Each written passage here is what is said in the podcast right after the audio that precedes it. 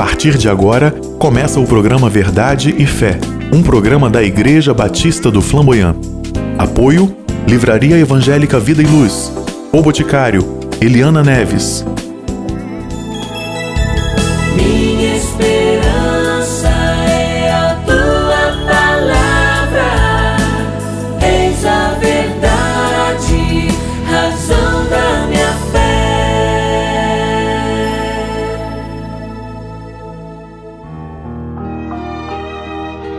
Ouça agora uma mensagem bíblica pelo pastor Sandro Reis em um dos nossos cultos na Igreja Batista do Flamboyant.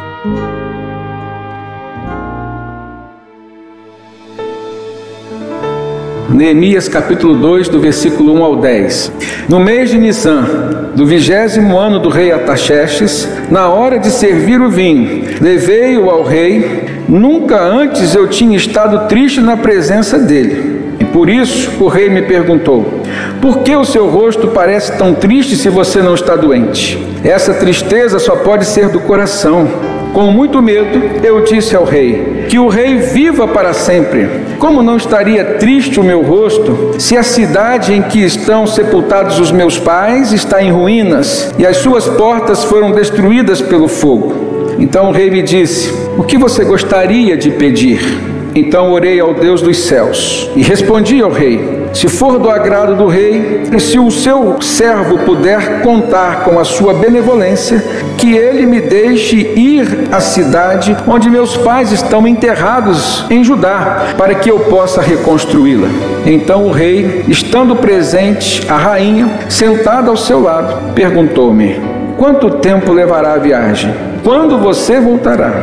Marquei um prazo com o rei e ele concordou que eu fosse. A seguir, acrescentei dizendo: Se for do agrado do rei, eu poderia levar cartas do rei aos governadores do Trans-Eufrates para que me deixem passar até chegar a Judá. E também uma carta para Azaf, guarda da floresta do rei, para que ele me forneça madeira para as portas da cidadela que fica junto ao templo, para os muros da cidade e para a residência em que irei ocupar. Visto que a bondosa mão de Deus estava sobre mim, o rei atendeu os meus pedidos. Com isso, fui aos governadores do Trans-Eufrates e lhes entreguei as cartas do rei.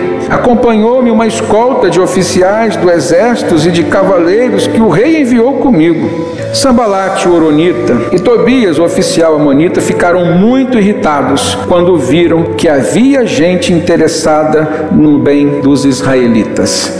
Meus amados irmãos, nós começamos uma reflexão sobre o livro de Neemias e no primeiro capítulo a gente tem um preâmbulo da sua história, vendo que se tratava de um homem que não era egoísta, de um homem que tinha sensibilidade no seu coração e que, mesmo estando no palácio, ao ver um dos seus irmãos vindo de Judá, perguntou-lhe informações sobre como estava o seu povo lá. E ele falou que a situação não estava fácil, era de muito sofrimento e de humilhação. Neemias então começa a interceder, ele entra numa caminhada, numa jornada de intercessão.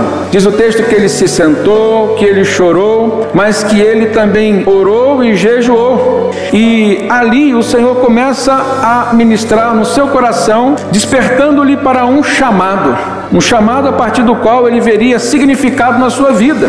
Ele era um homem bem-sucedido, ele era copeiro do rei, morava no palácio, financeiramente estava bem resolvida a sua vida, tinha estabilidade, mas isso não traz significado para a vida de ninguém, irmãos. O que agrega significado à vida das pessoas é elas estarem servindo a Deus e se encontrando no centro da vontade de Deus. E isso muda de pessoa para pessoa, porque a vontade de Deus, ela pode mudar de acordo com o chamado ela tem para cada um de nós. Neemias então sente um despertamento missionário.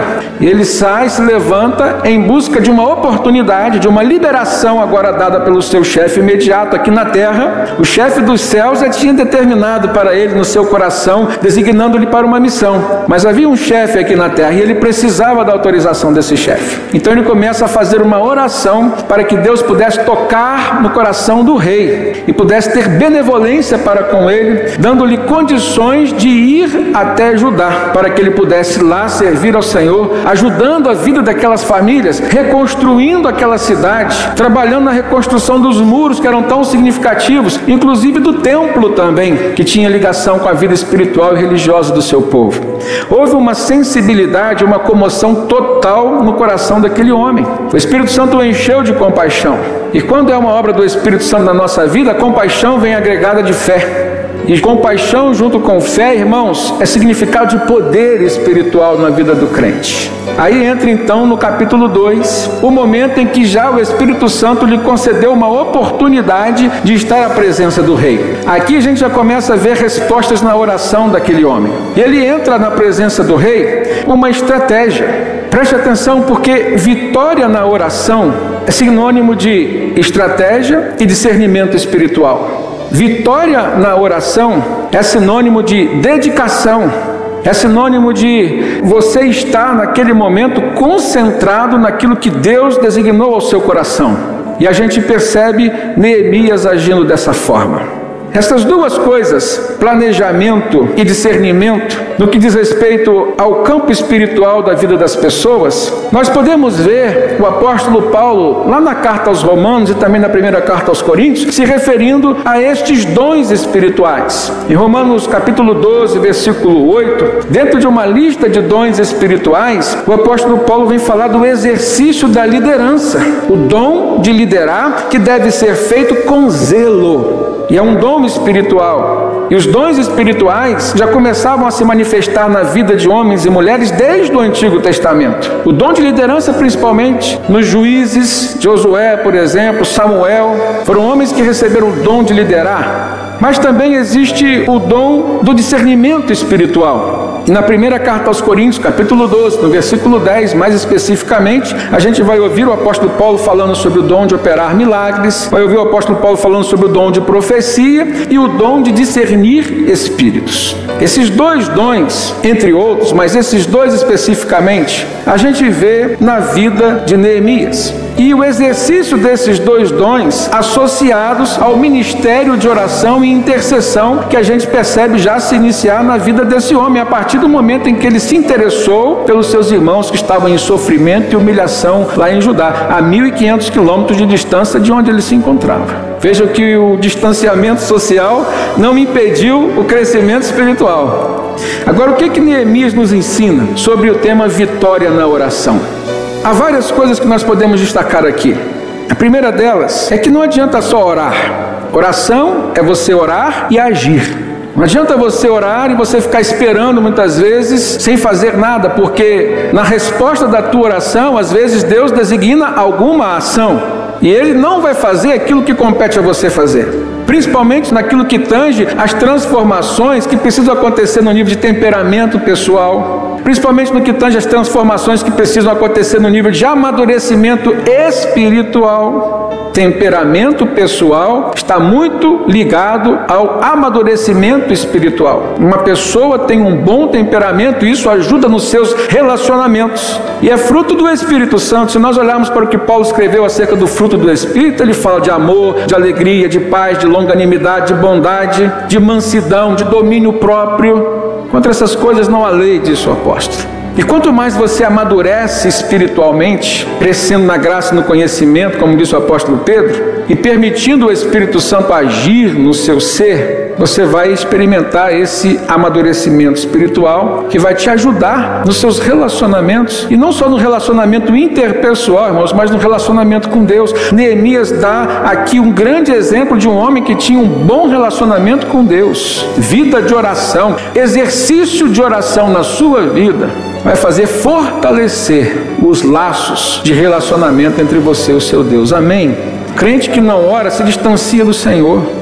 Neemias dá exemplo de oração desde o primeiro momento, no capítulo 1, e aqui no capítulo 2 nós vamos ver o momento em que ele ora assim de uma forma muito que instantânea, dada a sintonia que ele estava com Deus através do Espírito Santo. Foi no momento em que ele esteve diante do rei. Antes de falar, ele já orou. Antes de falar com o rei, ele falou com Deus. É a oração mais rápida que se refere à Bíblia. Mas, em primeiro lugar, eu quero trazer para os irmãos o fato de que o sucesso conquistado por Neemias, ou seja, a vitória na sua oração, foi uma jornada de oração, estava muito ligado ao seu testemunho pessoal de vida. O que é testemunho pessoal de vida? É a forma como você vive, é a forma como as pessoas te veem. Não adianta esse jargão dizendo assim, não importa o que vão pensar de mim. Não, importa sim porque você carrega o nome do Senhor Jesus. E Neemias era um homem de Deus, e ele dava bom testemunho. No versículo 1 ainda diz que quando ele conseguiu entrar na presença do rei Ataxerxes, na hora de servir o vinho, ele nunca antes tinha entrado na presença do rei triste. Lembra que eu mostrei aqui que a alegria é o fruto do Espírito Santo? Então Neemias, como nunca tinha entrado na presença do rei triste, ele era alguém que transmitia o que? Alegria. Era visível e patente a presença do Espírito Santo na vida daquele homem, a ponto de que o rei percebeu. Olha no versículo 2: diz: Por isso o rei me perguntou, por que o seu rosto parece tão triste e você não está doente? Ele diz: Essa tristeza só pode ser do coração. Irmãos, quando a gente semeia coisas boas, a gente só colhe o quê?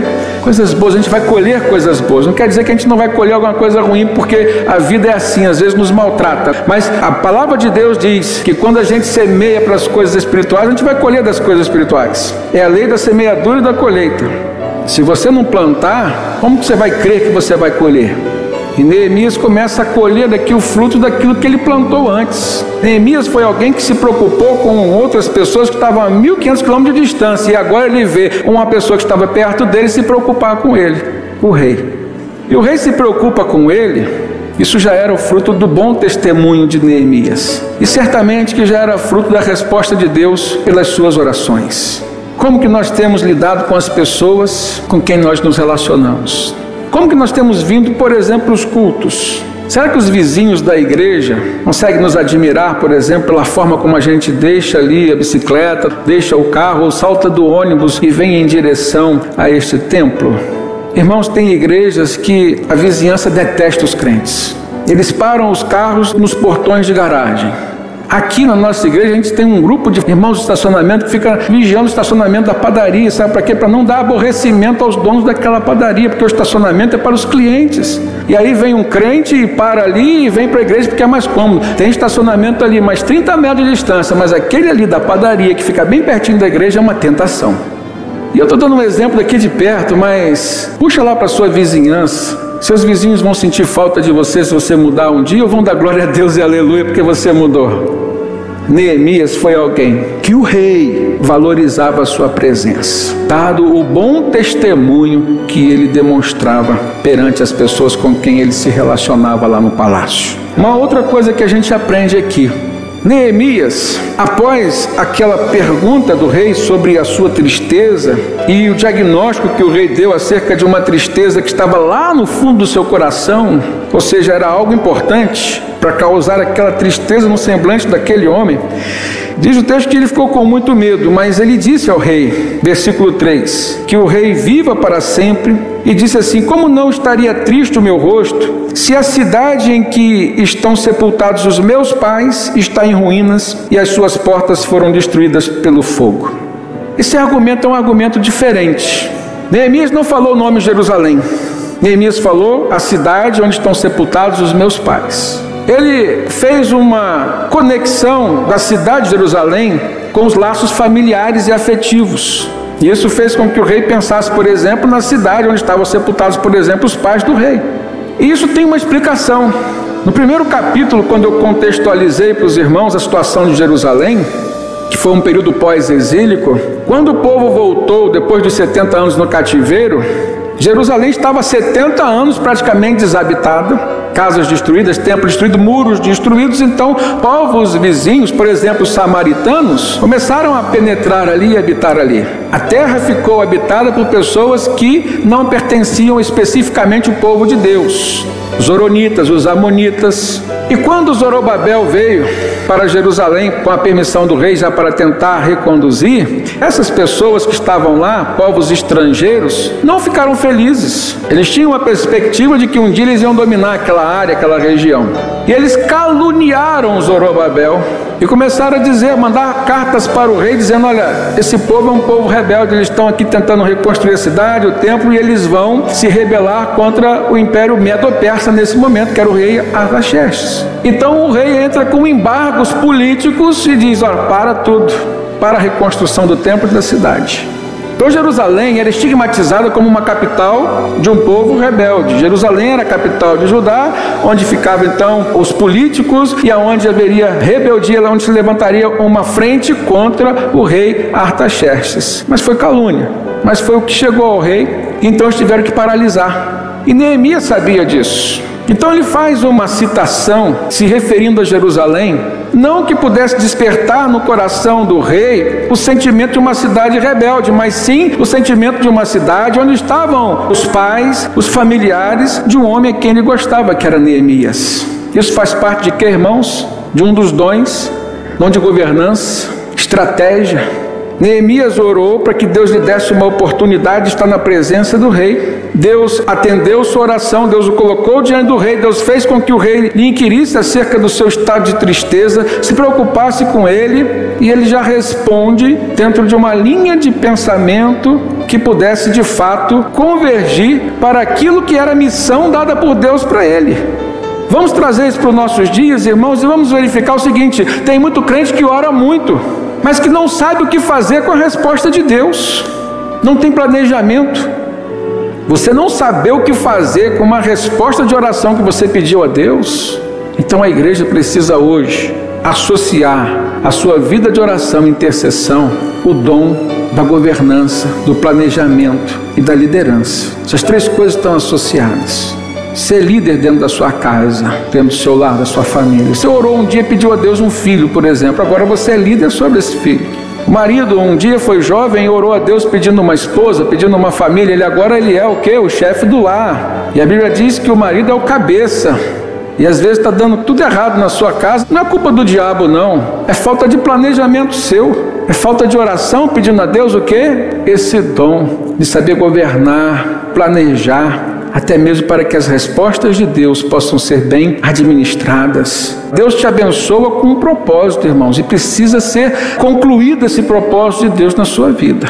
A resposta de Neemias sensibilizou o coração do rei, porque ele dissociou Jerusalém de uma capital que poderia ser rebelde, que tinha sido uma calúnia, e ele associou com os laços familiares de Neemias. E o rei, então, sensibilizado, começou a acatar o seu pedido, fruto de resposta da oração. Versículo 4. O rei disse para ele: O que você gostaria de pedir? Tem gente que ora a Deus por uma oportunidade e vem essa oportunidade e ele não sabe o que pedir. Isso é planejamento. Aí Neemias diz, respondendo ao rei: Se for do seu agrado, se o seu servo puder contar com a sua benevolência, que ele me deixe ir à cidade onde os meus pais estão enterrados em Judá, para que eu possa reconstruí-la. Irmãos, volta um pouquinho no capítulo 1, lá no final do versículo 11, foi a oração que Neemias tinha feito. Final do capítulo 11 diz assim: na sua oração, finalizando: Faze com que hoje este teu servo seja bem sucedido, concedendo-lhe a benevolência deste homem que é o rei. Final do versículo 11, do capítulo 1. E agora no capítulo 2, a gente vê que a benevolência do rei já estava liberada para Neemias. Aí o rei, no versículo 6, fez o quê? Na presença da rainha que estava ao seu lado, perguntou para Neemias duas perguntas que têm um significado muito forte aqui. Primeira pergunta que ele fez: Quanto tempo levará a viagem? Em outras palavras, você planejou? O tempo tem a ver com planejamento. Você já planejou isso que está me pedindo? Quanto tempo levará a sua viagem? Segunda pergunta: quando você voltará? E aí então ele teve que marcar um prazo com o rei. Então isso diz respeito a planejamento, mas também diz respeito a uma outra coisa. O rei valorizava aquele homem. Lembra que eu perguntei para os irmãos: se você mudar de casa, seus vizinhos vão sentir sua falta? Aqui nós estamos diante de um caso que o rei sentiria a falta do seu servo. Mas ele continua, olha só no versículo 7. A seguir, acrescentei.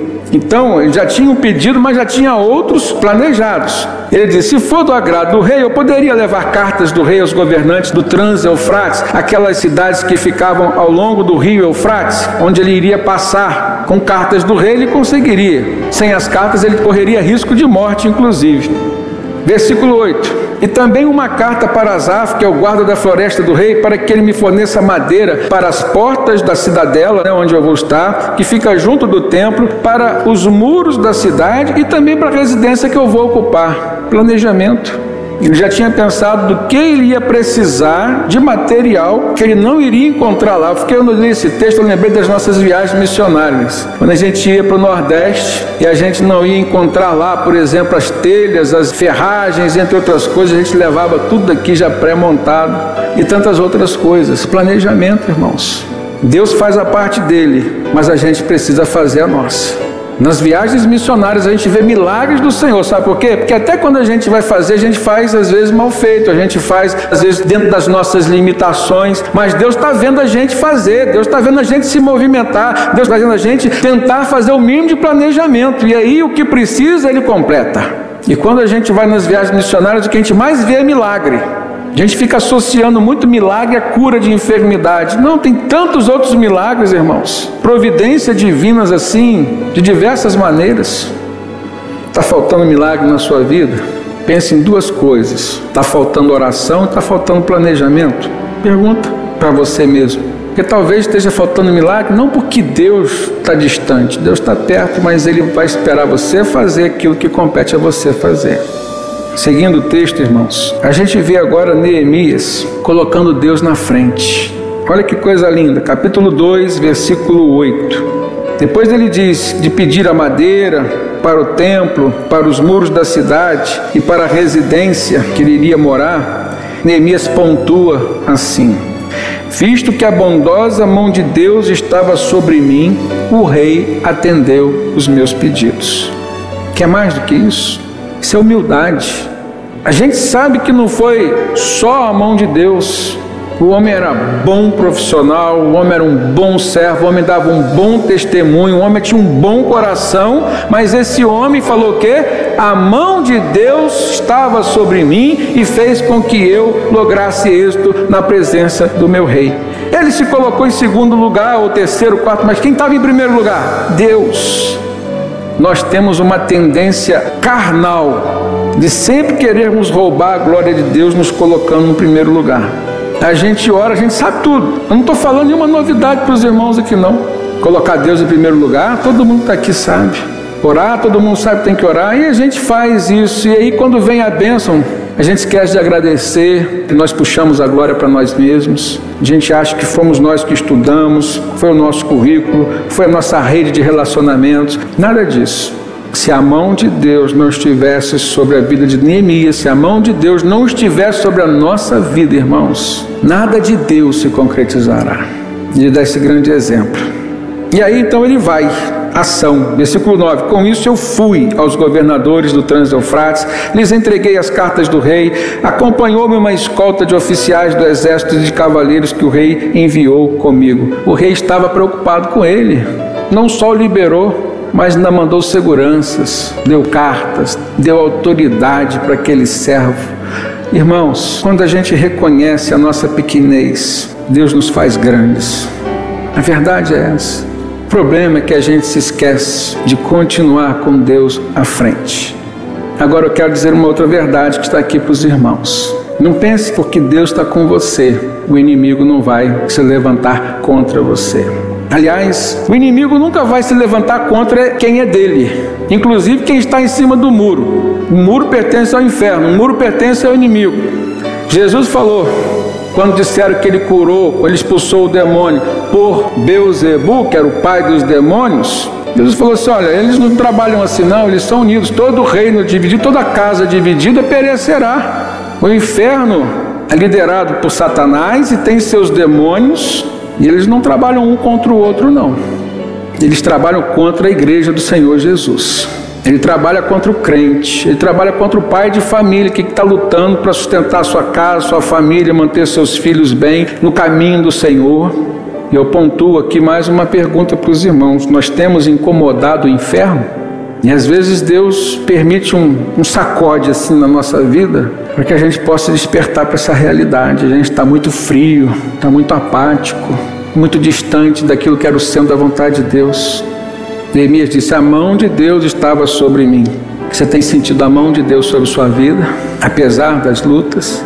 E como que a gente vê isso aqui, versículo 10, o último versículo que eu li com os irmãos. Diz que Sambalate, o Oronita, e Tobias, o oficial Amonita, ficaram muito irritados quando viram que havia gente interessada no bem dos israelitas, ou seja, o bem do povo de Deus. Quem que ficou irritado? Sambalate, o Oronita, e Tobias, o oficial Amonita. Os Amonitas eram os descendentes de Ló, aquele povo que brigou com os funcionários de Abraão, e continuaram.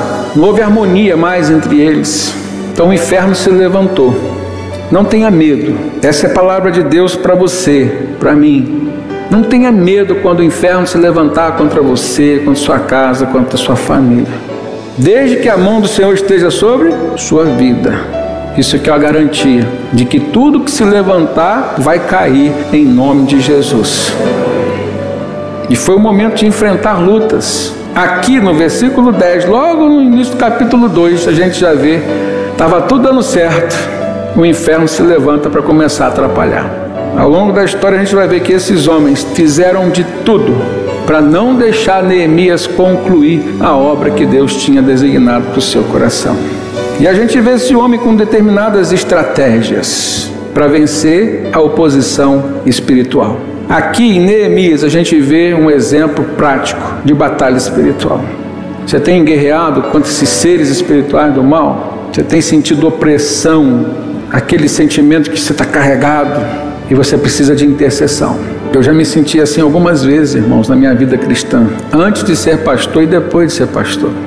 E eu sempre encontrei refúgio em Deus através da intercessão dos irmãos. E que a igreja possa aprender o valor da intercessão porque hoje você é o intercessor, amanhã poderá ser você a pessoa necessitada de intercessão. Mas lembre-se disso: planejamento e discernimento espiritual. No versículo 10, Neemias já mostra o discernimento espiritual, quando ele diz: Sambalate, Oronita, Tobias, oficial Amonita, ficaram muito irritados quando viram que havia gente interessada no bem de Israel, gente interessada em fazer a vontade de Deus discernimento espiritual.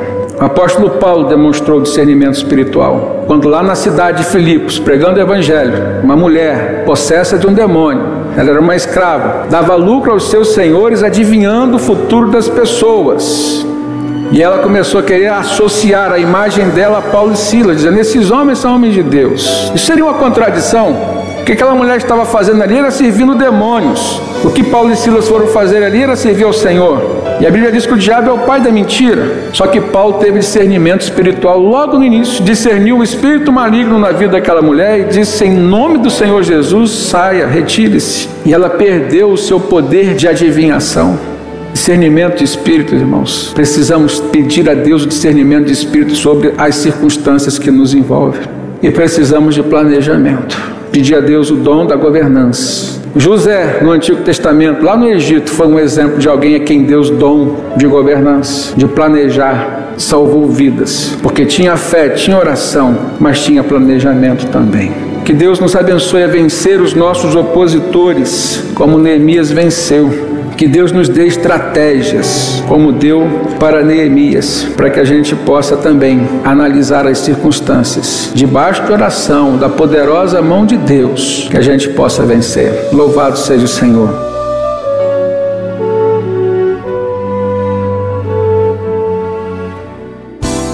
Situada na rua Caldas Viana, número 250, a Igreja Batista do Flamboyant produz o programa Verdade e Fé para abençoar você e sua família. O Verdade e Fé é uma publicação semanal em áudio e vídeo com uma exposição bíblica feita pelo pastor Sandro Reis, gravada em um dos nossos cultos na Igreja Batista do Flamboyant. Temos uma boa notícia para você que ouve o programa Verdade e Fé. Você pode adquirir esta mensagem em um kit contendo um CD e um DVD. Ligue para 0 operadora 22 2724 3748 no horário comercial ou, se preferir, envie-nos um e-mail para ibflamboyant@gmail.com. Você também pode nos acompanhar pelo canal youtube.com/ibflamboyant. Está chegando ao final mais uma edição do nosso programa. Obrigado pela sua companhia e até o próximo programa Verdade e Fé.